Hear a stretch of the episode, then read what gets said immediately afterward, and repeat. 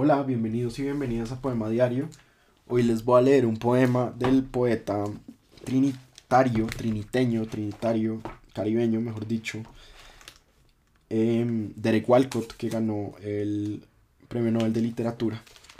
Se llama, en conclusión, en la traducción de José Luis Rivas, el, el inglés es Winding Up, como resumiendo más que en conclusión o algo así, pero bueno.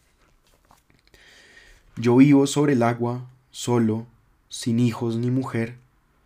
He dado vueltas a todo lo posible para llegar a esto. Una humilde casa junto, junto al agua gris, con las ventanas siempre abiertas al mar picado. No escogemos tales cosas, pero somos lo que hemos hecho. Sufrimos, los años pasan, perdemos peso, pero no nuestra necesidad de llevar algo a cuestas. El amor es una piedra que se asentó en el lecho del mar, bajo las aguas grises. Ahora no necesito nada, de la poesía salvo el sentimiento genuino, no la piedad, ni la fama, ni la curación.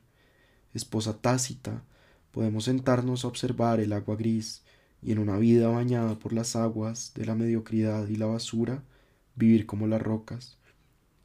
Yo olvidaré cómo se siente, desaprenderé mi talento, eso es más grande y más difícil que aquello que pasa allá por vida.